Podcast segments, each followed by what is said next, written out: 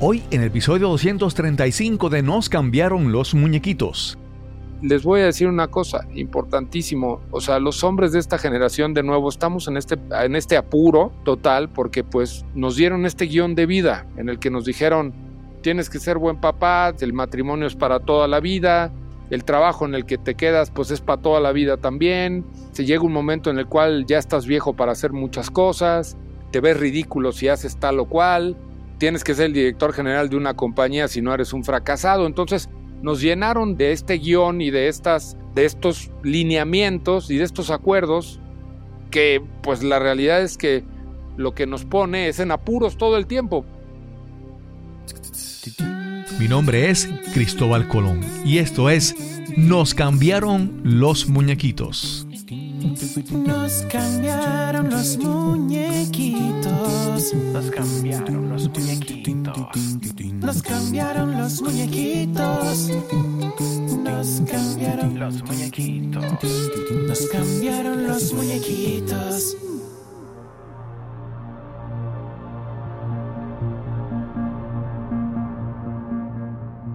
Gracias por acompañarme en este nuevo episodio de Nos cambiaron los muñequitos. Aquí te hablamos sobre cómo superar la adversidad, cómo reinventarnos y darle la bienvenida al cambio en nuestras vidas. Cada semana te traigo una conversación inspiradora y relajada, descubriendo los cambios que ha enfrentado cada invitado para llegar a formar su vida presente. Thomas Paine, político y filósofo, dijo, el verdadero hombre sonríe ante los problemas, reúne fuerza de las dificultades y crece reflexionando. Y continuando con los pensamientos, te comparto unas palabras de Martin Luther King. La última medida de un hombre no es donde se encuentra en momentos de comodidad y conveniencia, sino donde se encuentra en tiempos de desafío y controversia. Hoy hablamos sobre masculinidad, vulnerabilidad, liderazgo y otras cosas que se hablan en el nuevo podcast Maduros en Apuros. Checo Hernández y Ricardo Viso son los anfitriones de este podcast donde hablan en serio y en broma sobre la nueva masculinidad. Checo, mejor conocido como El Barbón, es escritor, conferencista y podcaster mexicano. Viso ya estuvo con nosotros en el episodio número 194 en marzo de 2022. En esa ocasión nos narró su batalla contra la adversidad armado de una actitud positiva y buen humor, lo que él llama buen pedismo. Este es el episodio número 235 y conversamos con Ricardo Viso y Checo Hernández, maduros en apuros. Saludos, hoy tenemos otra otra entrevista la que tuve, la que grabé anteriormente hoy fue una entrevista de update, un invitado anterior en nuestro podcast que nos ponemos al día sobre cómo ha transcurrido su vida. Y hoy en parte ese se trata de eso. Nos, acompaña nuevamente un, amigo que estuvo anteriormente en un episodio. Es Ricardo Viso. Viso tuvo un... Su episodio fue súper, súper interesante y súper impactante. Y le acompaña hoy aquí un, un nuevo amigo. Nos estábamos hace un momento riendo. Me imagino, es que como en mi caso, constantemente la gente se ríe de mi nombre, Cristóbal Colón, pues cuando me puedo reír del nombre de otra persona como el Barbón, pues aprovecho la oportunidad. Y tenemos aquí a Checo Hernández. ¿Cómo estás, Checo? Pero si sí estoy barbón, mi querido Cristóbal, no entiendo por qué la... Estoy pelón, pero barbón. Sí, sí, no, no. barbón, de acuerdo. sí, sí. No, es que simplemente apareció el nombre en la, en la entrada cuando entrabas a la, a la sala y todavía no lo había visto, pero vamos, vamos a, a comenzar a saludar, a, hablar con, con Viso. Viso, ¿cómo ha estado tu vida recientemente después de aquella grabación? Pues después de la grabación tuvimos una etapa de recuperación muy buena, luego tuve una recurrencia del el tumor en la misma parte del esófago donde me operaron, donde me junta el intestino con el esófago. Tuve otra vez nuevamente un tratamiento que ahora, a diferencia de la vez pasada, me noqueó mi querido Cristóbal. Entonces anduve yo fuera de circulación como dos, como 10 semanas, 11 semanas, con ganas de hacer muchas cosas. De ahí salió la idea de presentarte con el Barbón, que traemos ahí varios proyectos muy padres, muy interesantes y creo que valía mucho la pena este, platicarlos y pues esa es la idea, ¿no? Te digo, para adelante y contento y tranquilo. Sí, sí, sí, sí. En el caso de la, entrevista anterior que tuvimos con, con Viso, Viso nos compartió su historia y realmente es una historia fuerte.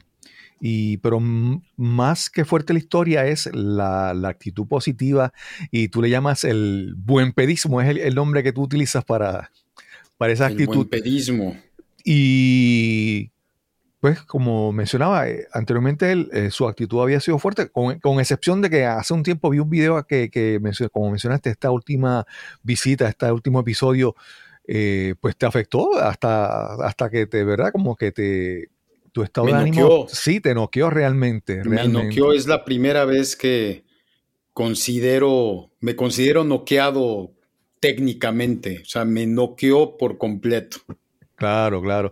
Pero, ok, ah, vamos a utilizar imágenes del boxeo.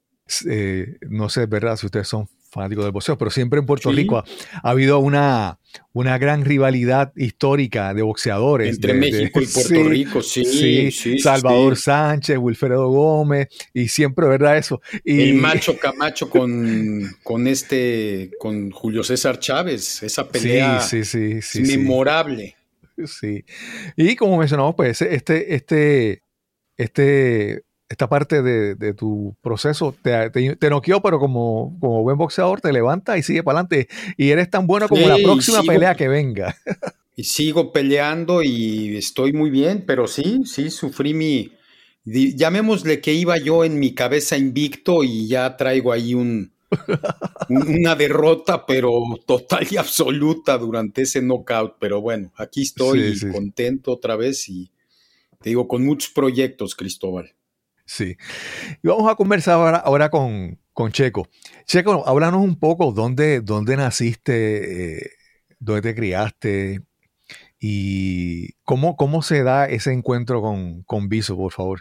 Mira, eh, voy a tratar de resumir, eh, porque podríamos hacer cinco horas de esto, pero nací en Celaya, Guanajuato, es una ciudad que está, bueno, la gente dice que no es ciudad, yo sí digo que es ciudad, ¿no? Una ciudad que se ha hecho es célebremente. Casi ciudad. Sí, se ha hecho célebremente famosa por, por la inseguridad en los últimos años.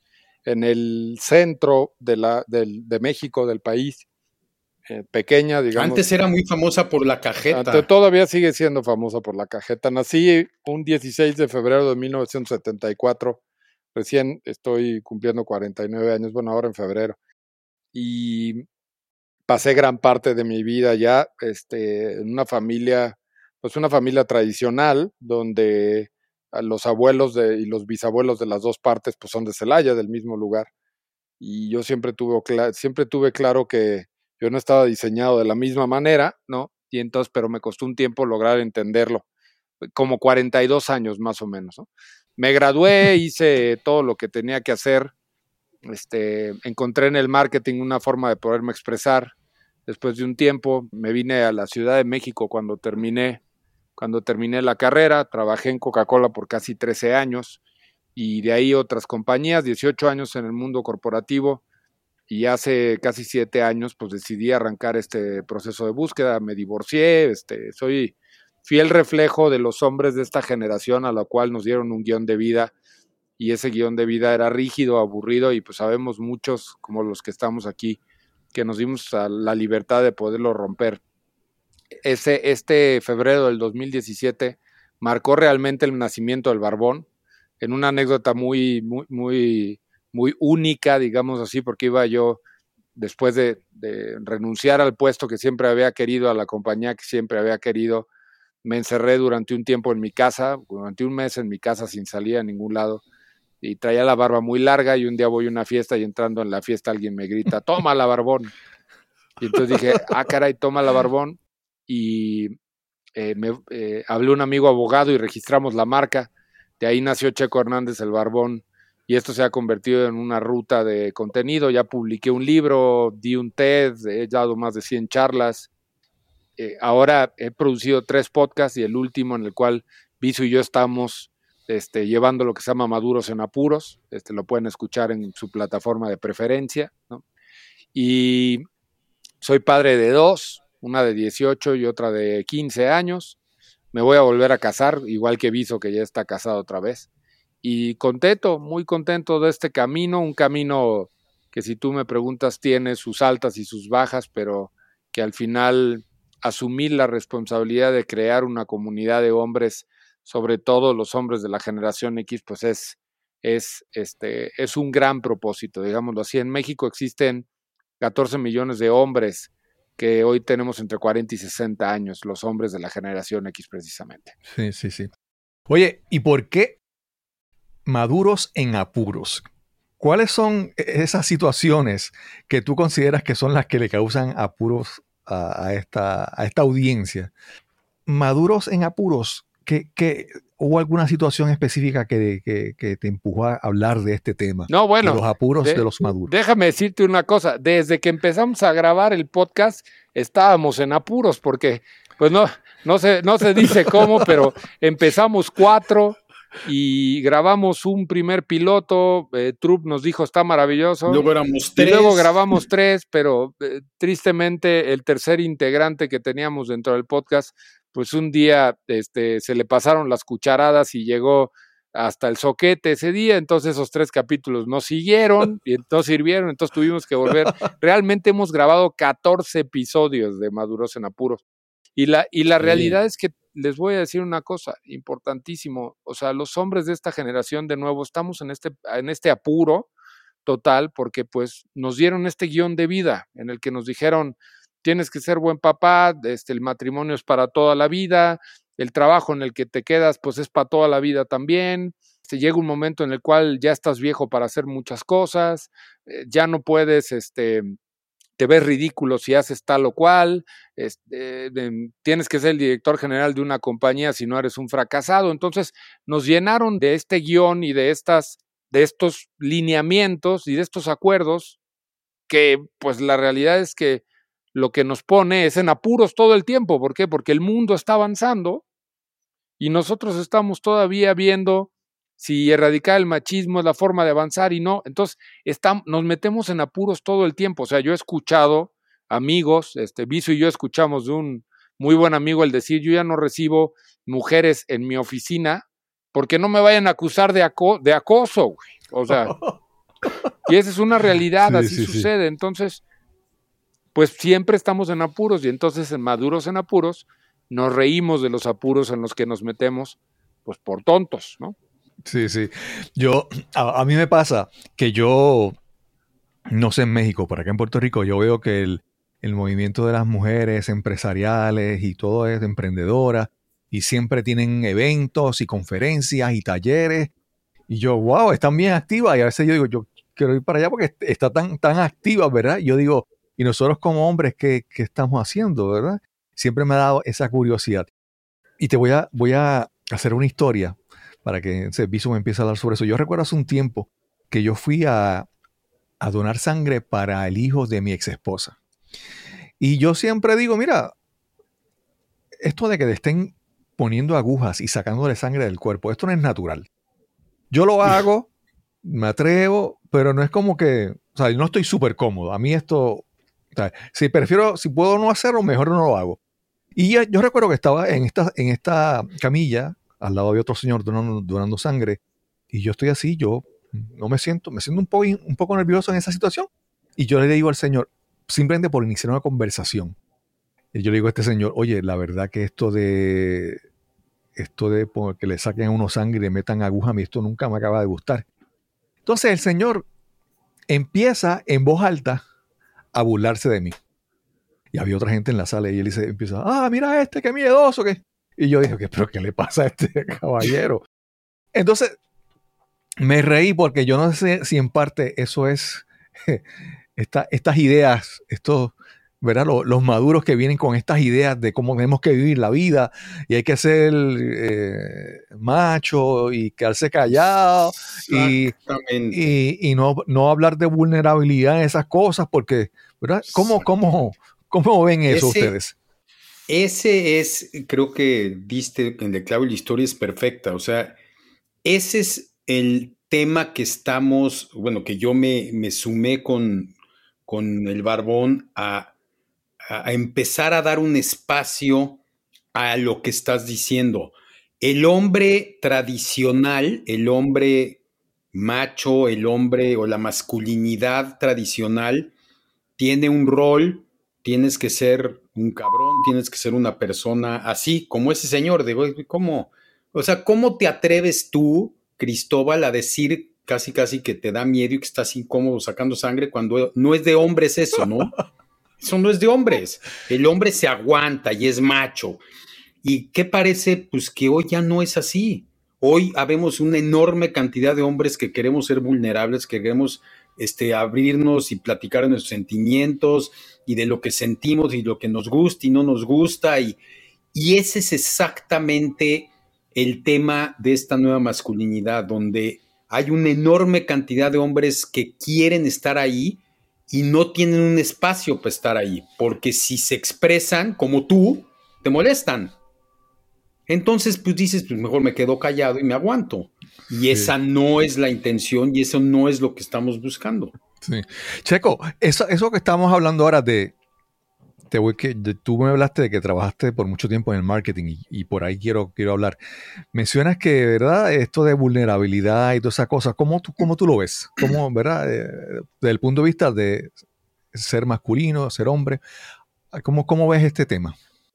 A, ver, lo primero es que, eh, o sea, me voy a dar un pasito atrás. Existen 27 emociones reconocidas por la psicología y los hombres solo conocemos dos o tres feliz, enojado y con miedo, ¿no? O sea, ya estaba correcto. Entonces, a mí me queda mucha duda, a mí me queda la duda cuando dicen es que yo soy resiliente y vulnerable. Y entonces les digo, ok, ¿cuál es la definición de las dos cosas? ¿Cuál es la definición de resiliencia y la definición de vulnerabilidad? O sea, y es que vulnerabilidad está visto como debilidad, no es debilidad. Vulnerabilidad es entender, enfrentar las situaciones y saber y asumir la responsabilidad de tus decisiones, es hacerte responsable. Eso es. Y resiliencia es tener agallas y fortaleza cuando las cosas se ponen duras y transitarlas de la mejor manera posible. Entonces, así es. Entonces, es que más que ser una característica de los hombres, pues es de los seres humanos, eso es un hecho. Ahora, los hombres somos vulnerables eh, sí, cuando entienden que la debilidad es, que, la debilidad es vulnerabilidad. Entonces, pues, y, ni eso, o sea, porque creo que es lo que está pasando ahorita en este concepto malentendido, lo que nos está llevando es a que, pues como me muestro vulnerable, pues mejor ya no opino, ¿no? O sea, ya me quedo callado y entonces eso no es vulnerabilidad, quedarse callado no es eso, es asumir la responsabilidad de las consecuencias y hacerte responsable de tus decisiones con lo que esto trae. Claro, claro. Y la resiliencia es otra cosa completamente. Entonces, los hombres somos, las mujeres son mucho más vulnerables que nosotros. Por eso esto, no, los grupos vulnerables. O sea, hay muchas cosas en definición de concepto que valen madre ya, o sea, la verdad, pero también como sucede en toda Latinoamérica, pues tú no le puedes pedir un gobierno que tenga un nivel de pensamiento cuando apenas están hablando, o sea, me ha tocado instituciones de gobierno en este país donde les digo, oye, eh, traigo una conferencia de masculinidad y me dice, no, es que nuestra estrategia de equidad, nuestra estrategia de equidad es solo mujeres, porque son los grupos vulnerables. Y les digo, cabrón, se te está cayendo a pedazos estos güeyes también. O sea, y, entonces ahora en 10 años nosotros vamos a ser el grupo vulnerable, güey. Porque les digo una cosa, agárrense, apenas estamos viendo lo, lo poquito que las mujeres ya dominaban el mundo, ahora la cosa está, y entonces hay que despertar. Sí. Mira, yo tengo un, el esposo, el, el, primo de mi esposa. Él es un, él vive en Arizona.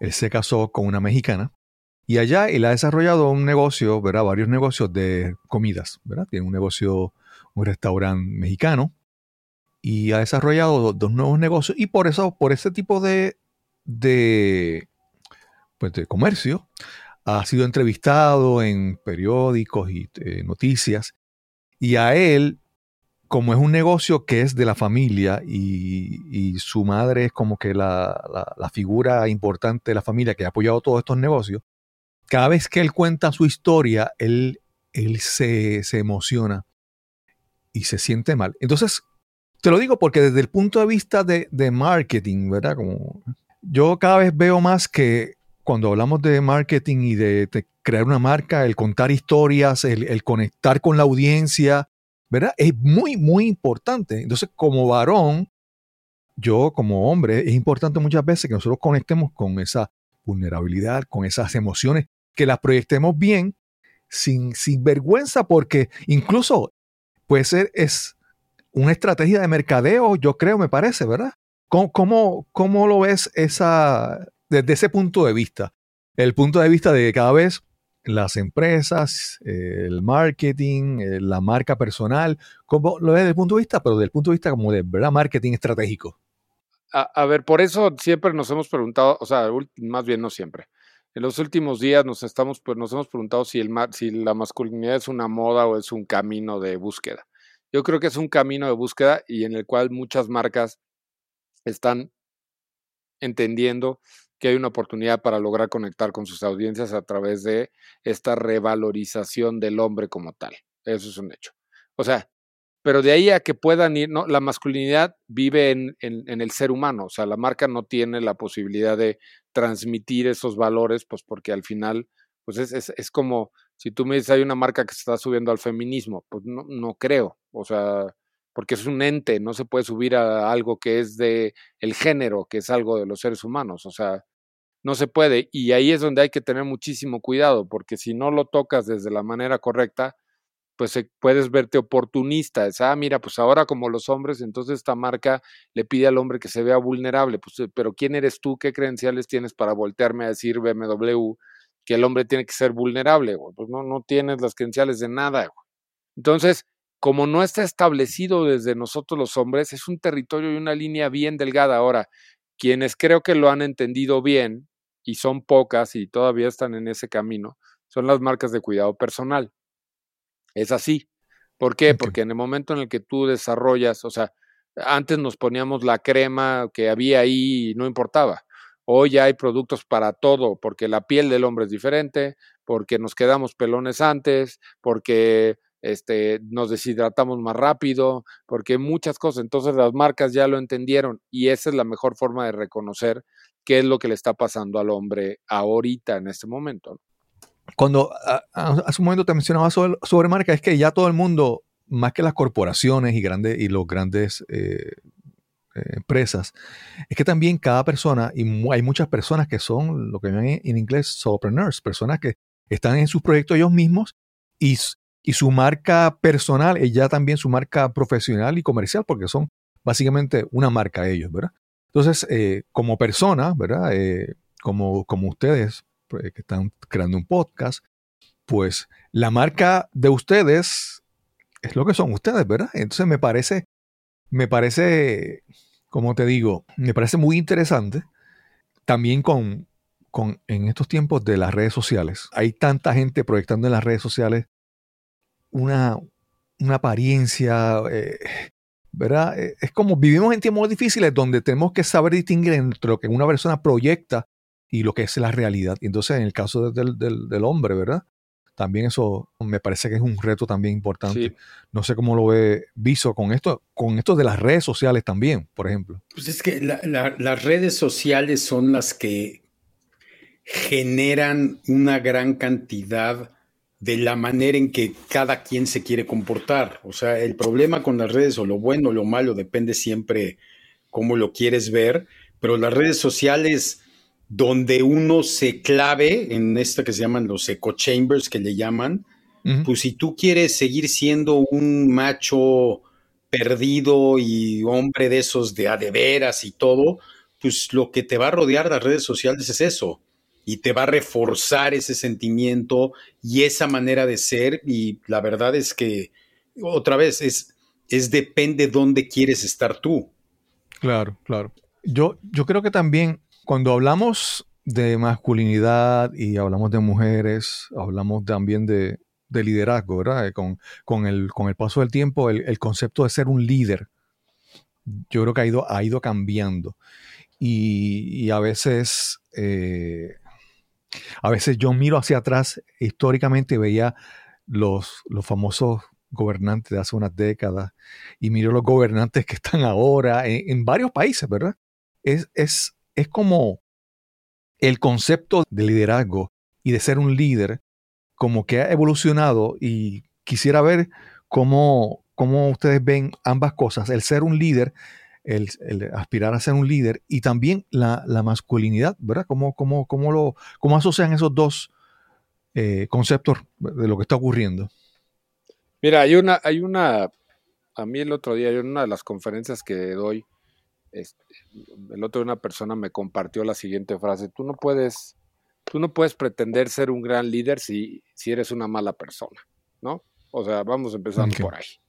Entonces, el, liderazgo tiene que ver y, el liderazgo va más allá de hombres y mujeres, eso es una realidad. O sea, el liderazgo eh, tiene que ver con asumir la responsabilidad del timón y del papel en el que estás, ¿no? El liderazgo es influencia, eso es bien importante. O sea, el liderazgo no es un puesto, o sea, no es mientras más arriba en la organización eres, eh, más líder eres, ¿no? El liderazgo no es de género, o sea, no, no, tiene que ver con el género, no por ser hombre eres mejor líder que una mujer, de ninguna manera. El liderazgo tiene que ver con habilidades. Y liderazgo no es tener... Lo que pasa es que se lo confunde mucho la gente. Liderazgo no, es, no es tener gente a tu cargo. El jefe, jefe es el líder, exacto. Y pues no. Este, liderazgo no es tener gente a tu cargo. O sea, esa es otra. Entonces, Exactamente. Entonces, desde ahí y partiendo desde esta perspectiva, es, bien importante que entendamos que el simple hecho de ser hombres, hombre no nos hace líderes. El simple hecho de ser el director general de una compañía no te hace líder tampoco. O sea, el liderazgo se trabaja y tiene que ver con tus habilidades, con, con tus soft skills, tiene que ver con eso. Ahora, el líder es la misma persona en casa que en, que en el trabajo, eso es la realidad. Por eso digo que no puedes pretender ser un gran líder si eres una mala persona. O sea, si eres mala persona en casa, eres mala persona en la oficina también. Eso es un hecho. Entonces, o sea, y tristemente lo que pasa es que hay gran parte de las compañías en las cuales tú les preguntas por su estrategia de equidad y te dicen, claro, tenemos un plan de liderazgo de mujeres. Sí, sí, sí. y les ok, ¿y y en el mejor de los casos, claro, un plan también de inclusión de la comunidad LGBT. Digo, ok. ¿Y los cabrones estos que tienes ahí en posiciones directivas, crees que se van a arreglar solos? Pues no. Entonces, insisto en lo mismo. Si tú no los confrontas con ellos, con los que son, con, no vamos a avanzar y entonces al rato vas a tener, vamos a pasar del 30% de, que hay hoy de mujeres en posiciones directivas a un 30% de hombres y entonces en 50 años o en 20 años vamos a estar diciendo que el grupo vulnerable son los hombres. Coño, entonces no jala, así no funciona. Sí. Es que algo, mencionaste algo muy interesante ahí, es que mencionaste que un buen líder tiene que ser una buena persona. Yo, yo siempre pienso en el liderazgo como, como, algo que tú ejerces ante un grupo de personas, pero también ante, ante, tú, ante ti mismo, ante tu familia, ante ti como el líder, ser el líder de tu vida. Entonces, yo creo que debemos aspirar a ser mejores personas. Entonces, si, si aspiramos a ser mejores personas, vamos a ser mejores líderes. Entonces, si tanto los varones como las mujeres, como las corporaciones, si buscamos ser mejores personas, independientemente del género, creo que va a ser la cosa mejor, ¿verdad? No, no, no, no sé cómo. Sí, sí, sí, sí, sí, exactamente. No, de hecho es parte de lo que estamos tratando de generar y yo por mi lado te he platicado que tengo este pues, movimiento que estoy generando de que en México, en Puerto Rico creo que no tiene sentido la palabra, pero de buen pedismo, que es lo que estás diciendo, es generar esa buena vibra, esa, o sea, si eres mejor persona, si te portas bien con la gente, puedes ser mejor líder, la demás gente puede ser mejor líder y el mundo funciona mejor en general. Sí. Checo, hemos mencionado vulnerabilidad, ahí eh, también hemos mencionado liderazgo, pero cuando, cuando ustedes hablan en el, podcast, hay otras, hay otras cualidades o hay otros aspectos de la vida que, quieren, que ustedes enfatizan desde el punto de vista, ¿verdad? De, de, la nueva masculinidad. Otros puntos importantes que ustedes siguen tocando que, que son frecuentes en su podcast. Sí, o sea, hablamos de la importancia de hacerte responsable de ti mismo, de tus emociones, de lo que sucede en tu vida. Este, hablamos de la importancia del trabajo interno, o sea, de, de, enfrentar, asumir, porque está muy romantizado el fracaso y está muy romantizado eso, pero no todo el mundo recibe el fracaso de la misma manera, no todo el mundo lidia con el éxito de la misma manera. Esa es una realidad. La otra es también un poco desde esta perspectiva de reírnos de nosotros. O sea, a ver, ya te está pasando, ya estás ahí, ya te duelen. Jan Duverger en uno de los podcasts decía, es que yo iba 40 veces al doctor a decirle, pues es que me duele aquí, me sacaban resonancias y me hacían lo que sea y no tenía nada. Y el doctor le dijo, güey, tienes 50. O sea, eso es lo que tienes, güey.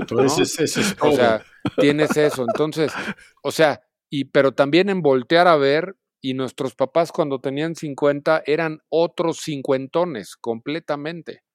O sea, entonces hemos tenido que crecer profesional, personalmente, nos hemos tenido que adaptar a un mundo donde hay tecnología, donde hay muchas cosas.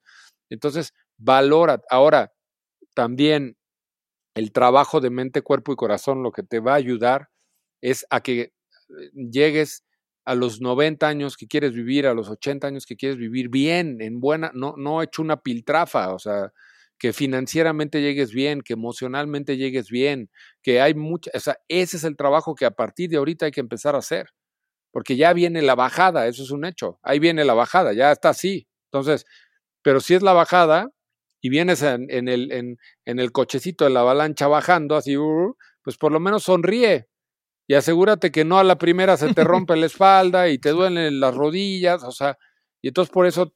No, y antes, sí. antes no te, no te tenías que preocupar por eso. Tu única función como hombre era ser fuerte, proveer y se acabó exacto, ser hombre.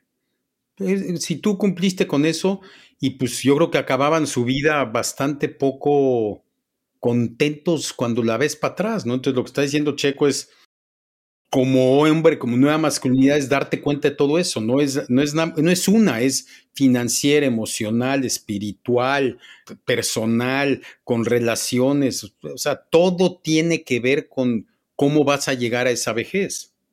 Sí. Antes, antes uno pensaba, yo recuerdo, ¿verdad? De cuando yo era niño, me decían, no, tú tienes que conseguir un buen trabajo, un trabajo seguro, un trabajo en el gobierno. Decían, trabajas 30 años y después recibes una pensión y te dedicas a viajar. Era como un esquema escrito, ¿verdad? Y, sí, y, ya, no, y ya no es así. Primero porque económicamente los gobiernos están empujando las edades de retiro más allá, porque es que viven más tiempo. Y entonces yo, eso que, te mencionaba de décadas, generaciones atrás, de que trabaja, genera, vive una pensión y dedícate a, a empezar a morir tu vida. Yo creo que mira, ahora vemos que el presidente Biden en Estados Unidos está hablando de su reelección. ¿Qué edad tiene? Ochenta y tantos años. Dos años por ahí. Y entonces, sí, yo, yo creo que hay, hay que, como, como ustedes dos que no son, nosotros tres no somos niños, y estamos en esta etapa de nuestra vida todavía pensando en proyectos y en cosas que, que hacer. Porque yo pienso que esto requiere también como una, un cambio de mentalidad de que, mira, hay agilidad mental, hay tecnología, hay medios, hay que, hay, vamos a seguir aprendiendo, creciendo. Y, es parte, ¿verdad? No puedo llegar a un punto de decir, ah, ya, ya, ya, hice todo lo que iba a hacer, ¿verdad? Como tal vez algunas generaciones atrás pasaba. Yo creo que en estos tiempos tenemos la capacidad de seguir aprendiendo y con curiosidad y transformando nuestras vidas, no importa la edad. Completamente de acuerdo. O sea, creo que la es, es más un tema de decisión, es una revalorización de la experiencia, o sea, es el entender que la experiencia no te hace saberlo todo, lo único que te da es la posibilidad de compartir un escenario en el que tú ya estuviste y que ese escenario de ahí te puede llevar a no cometer los mismos errores. También la experiencia de haberlo hecho de una manera análoga y que hoy se hace digital. También la experiencia de haberlo hecho desde las conversaciones con tus hijos, con tu pareja. O sea, hay muchas cosas que han cambiado y que nosotros hemos transicionado. Eso es una realidad. Sí. Eh, Checo y Viso, eh, hace un momento mencionaron de, que han ido con propuestas a agencias de gobierno para dar unas conferencias y unos talleres y unas cosas. Eh, fuera del podcast, ¿qué, ¿qué, servicios hacen para seguir promocionando o llevando este mensaje? ¿Dan conferencias, dan, talleres?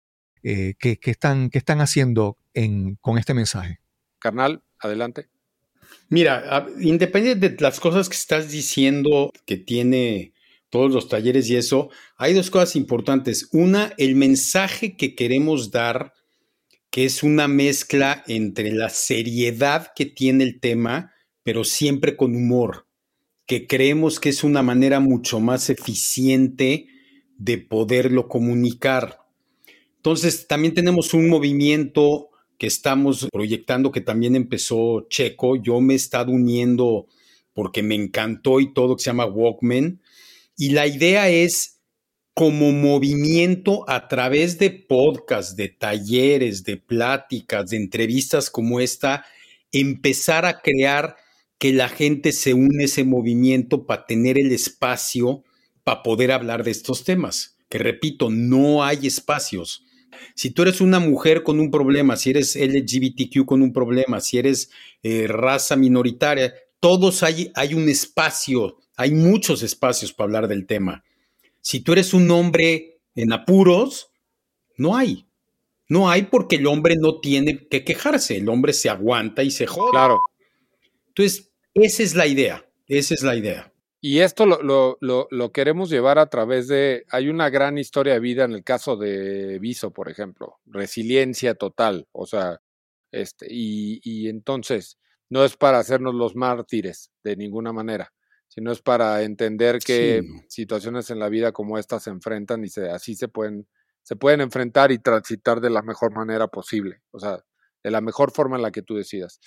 Eh, sí, el podcast es el punto de partida. próximamente el podcast ya estará disponible para hacerlo en vivo también, o sea, grabación de podcast en vivo para compañías, para empresas, para asociaciones, para quien sea necesario, maduros en apuros en tu ciudad.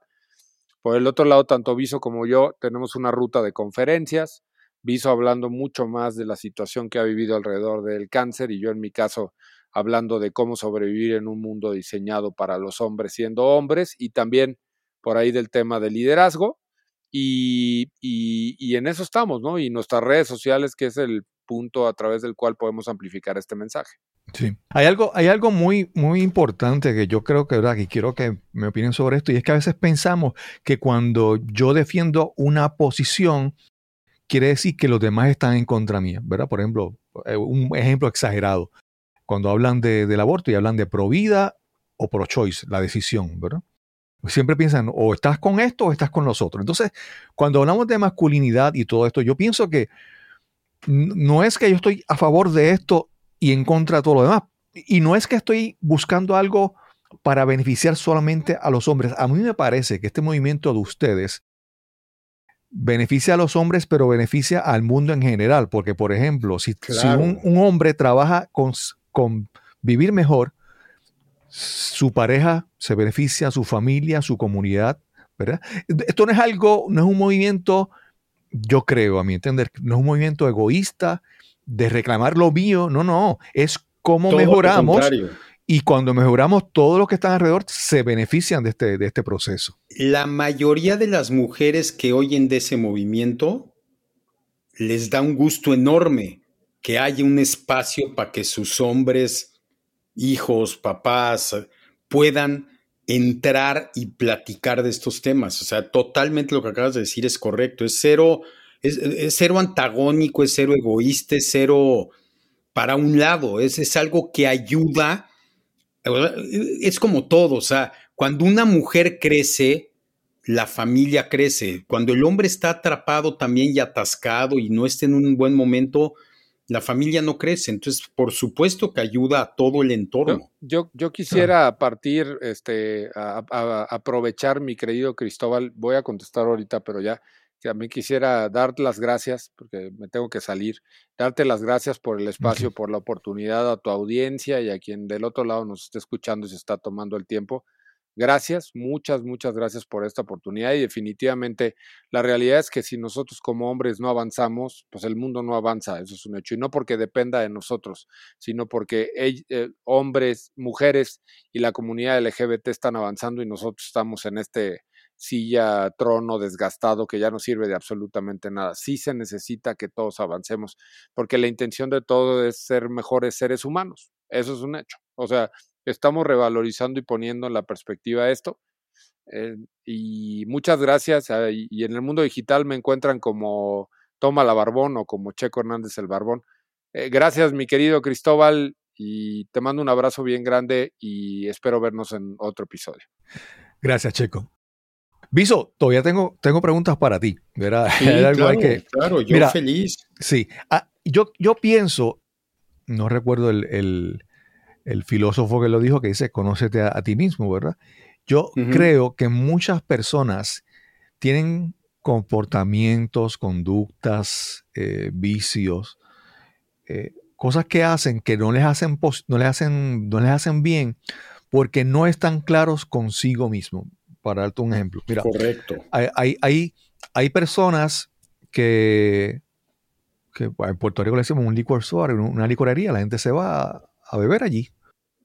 Pero realmente tal vez lo que necesitan es estar compartiendo con alguien, conversando. Entonces, a veces no, no sabemos exactamente qué es lo que, queremos o que buscamos y lo llenamos con cosas equivocadas. O tal vez una persona dice, pues mira, necesita alguien que lo escuche y se va, se busca una, un amante, por ejemplo. A veces, como no estamos claros de nuestras necesidades, podemos buscar soluciones equivocadas a, nuestro problema. Y me parece que esta forma, esto que ustedes hablan, presenta a, la audiencia que, mira, hay, hay opciones, ¿verdad? Lo, esta, esta conversación nos permite descubrir muchas cosas que, necesitamos, que deseamos, ¿verdad? Como, como varones, como hombres. No, y te voy a decir una cosa muy interesante, ¿eh? es, eso es lo que buscamos, pero te soy sincero, eh, es tan complicado porque la gente, inclusive la gente que ya está dentro, llámale del movimiento y todo, le cuesta mucho abrirse, le cuesta mucho le cuesta mucho proyectar o transmitir lo que está sintiendo. Y lo que acabas de decir es un tema bien delicado porque es, pues sí, otra vez, si yo estoy programado como hombre a ser otra vez fuerte, cabrón, como decimos en México, linear y, proveer y pues cualquier pensamiento, sentimiento contrario a eso me hace sentir mal. Y si no tengo el foro o las, la manera de, de abrirlo, pues allí es donde empiezan la mayoría de los problemas porque mentalmente te empiezas a meter en muchas broncas. Es una realidad y es totalmente cierto. No, no, no es algo que, que yo me imagino, que tú te imagines, es algo que sucede. Claro. Entonces, otra vez, e, el, movimiento pretende eso. Lo, complicado es, es una carga tan fuerte de tantos años, de, por no decir siglos, ¿no? De lo que representa un hombre que te digo, a mí me encantó la historia que sacaste al principio, o sea, es una historia bien representativa, es esta persona te apuesto que tenía una edad mayor o a, la nuestra y es ¿cómo es, de qué se está quejando este? O sea, los hombres no nos quejamos, aguántate la aguja. Entonces, pues sí, es bien difícil. Y eso es una tontería, porque tú te estabas quejando, ni siquiera te estabas quejando, es como, oye, estoy incómodo. Imagínate cuando traes realmente una bronca de, oye, quiero llorar, quiero sentirme mal, quiero... Y está mal, está mal visto y pues ese es lo, es una lucha bien compleja y es como lo que dijo Checo, ¿no? El feminismo ha crecido importantemente, afortunadamente, el tema del LGBTQ también, el tema de las minorías, como quieras, y, y el tema hombre como tal o la masculinidad, no se toca el tema porque no hay nada que tocar, porque todo está prediseñado para que como hombre te sientas bien y la verdad es que no es así y tú lo sabes, yo lo sé y todos lo sabemos. pero, pero pues eh, es, es complicado. Sí. Hay un refrán, hay un pensamiento que yo repito mucho, que lo dice Jim Brown, que dice que tú eres el promedio de las cinco personas con las que tú más compartes. Y esto me parece muy interesante porque muchas veces uno quiere hacer cambios en su vida y, ese pensamiento, me, como decían, yo no sé cómo decían en, en, México, pero en Puerto Rico decían, dime con quién andas y te diré quién eres, y te Diré quién eres, Entonces, sí, en México también. Tenemos que muchas veces, si nosotros queremos hacer cambios en nuestra vida, tenemos que empezar a buscar juntarnos con unas personas que apoyen ese cambio que queremos en nuestras vidas. Y entonces, a veces decimos, pero es como que juntarse, no, a veces simplemente con escuchar un podcast, y si escuchan el podcast de ustedes, ya están, una persona que escucha un podcast desarrolla una afinidad y una relación con, con el podcaster, con los anfitriones, que son, ¿verdad? Son, son, se vuelve ese círculo de cinco personas que te van a ayudar al cambio. Sí, totalmente. ¿eh? ese podcast que ustedes hacen, que es, para mí es muy importante porque primero siembra semillas en, la mente de las personas y también le da el espacio para que, para que crezcan, ¿verdad? Eh, como te mencioné, hacer cambios en su vida. Y, y lo que acabas de decir que es tan importante también es muchas veces esa, ese círculo, como dices, que te rodea tu mamá, tu papá, traen ese, pues ese concepto de hombre que inclusive, digo, las mamás, ¿no? Las mamás o las esposas es, pues sí, ese es el concepto de hombre y quédate en esa línea y entonces, sí, necesitas rodearte de alguna otra, no sé cómo llamarle, dimensión, alguna otra este, alternativa para poder por lo menos empezar a darte cuenta que sí es posible y que sí hay chance de, ser diferente como, a como el hombre que te han pintado que tienes que ser. Eh, y es, se oye como muy fácil, pero está bien complejo, porque te digo, eh, como hombre tú no puedes quejarte, tú no puedes fracasar, tú no puedes, todo tiene que ir otra vez en una línea y, la verdad es que nunca sucede así. Sí. Mira, y me parece todo muy interesante porque este concepto de masculinidad no es algo que mm, a mi entender, tú me dices si, ¿verdad? si tú piensas igual. Es un, es un tema, es un concepto que no solamente deben estudiar o, dedicar tiempo los hombres, sino también las, las mujeres. Porque no, claro.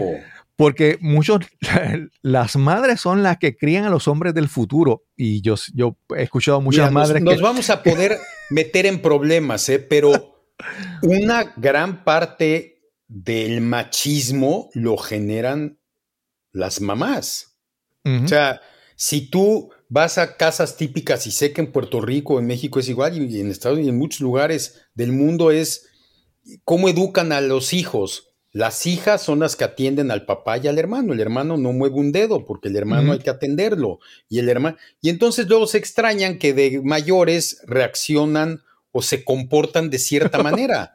sí, sí, sí. Digo, e, e, es, o sea, el, tema del machismo, de ese concepto de hombre que hoy de verdad ya es equivocado, estamos metidos todos, hombres y mujeres. No es un tema nuestro solito para nada, pero para nada.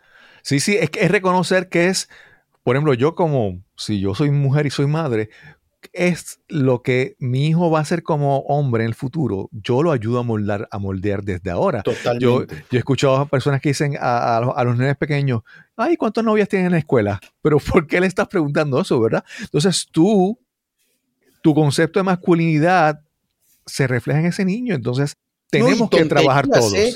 Lo que acabas de decir, te digo, parecen tonterías, pero es desde que un niño se cae y es cállate y no llores, los hombres no lloran. Una niña se cae y todo mundo va con la niña porque la niña es una princesa y la niña sí puede llorar. ¿Y, cuántas veces te meten desde chiquito? Los hombres no lloran. Y puta, de repente te dan ganas de llorar y te sientes pésimo porque pues, los hombres no lloramos, ¿no? Bueno, yo soy un pinche chillón, yo lloro de todo y me vale gorro, pero, pero porque me crié con una abuela y una mamá y una familia que me permitieron siempre ser así. Claro, claro. Viso, este, este proyecto, primero, ¿dónde pueden, dónde pueden escuchar el podcast? Si, si tienen algunas, si tienen una página web o tienen sitios en las redes, donde pueden contactar, porque me imagino que esto no es solamente escuchar un, podcast. este mensaje en la manera que ustedes creen comunidad, ¿verdad? Pueden establecer formas de contacto con la audiencia. Mm. Hay, hay, este, o sea, en redes estamos todavía como Toma la Barbón y yo como Experience Viso, Experience Viso. Y hay una, estamos por tener ya el website y todo. El podcast es Maduros en Apuros y está en cualquier plataforma, en Spotify, en Apple Podcasts, en la que usen. Viene como Maduros en Apuros. Y el movimiento que va a ser el paraguas de todo, que es Walkman, va a empezar a tener, todavía no tiene su propio este, website ni, ni redes sociales, ahorita es a través de las nuestras estamos viendo cómo manejarlo, porque luego también ya ves que si tienes de todo, luego se confunde y se vuelve peor. Pero hay una página, hay una página que está por salir en nada, donde van a poder entrar y formar parte de la comunidad que es la que queremos crear y a través de ahí poder o escuchar el podcast o meterte una plática o a una conferencia o a todo. Viso, cuando lanzan un podcast al, ciberespacio, al, Internet, tú no sabes hasta dónde puede llegar eso. En, tu caso, sí. Eh, ¿la audiencia ha sido eh, mexicana mayormente o te han tenido experiencias con gente que lo escucha fuera de otros países y le ha, tenido una buena respuesta? Fíjate que ahorita, hasta hoy, el, podcast es muy nuevo. El podcast tiene cinco episodios que salió y hasta hoy la mayoría es de México. Hasta hoy yo creo que el 95% es de México.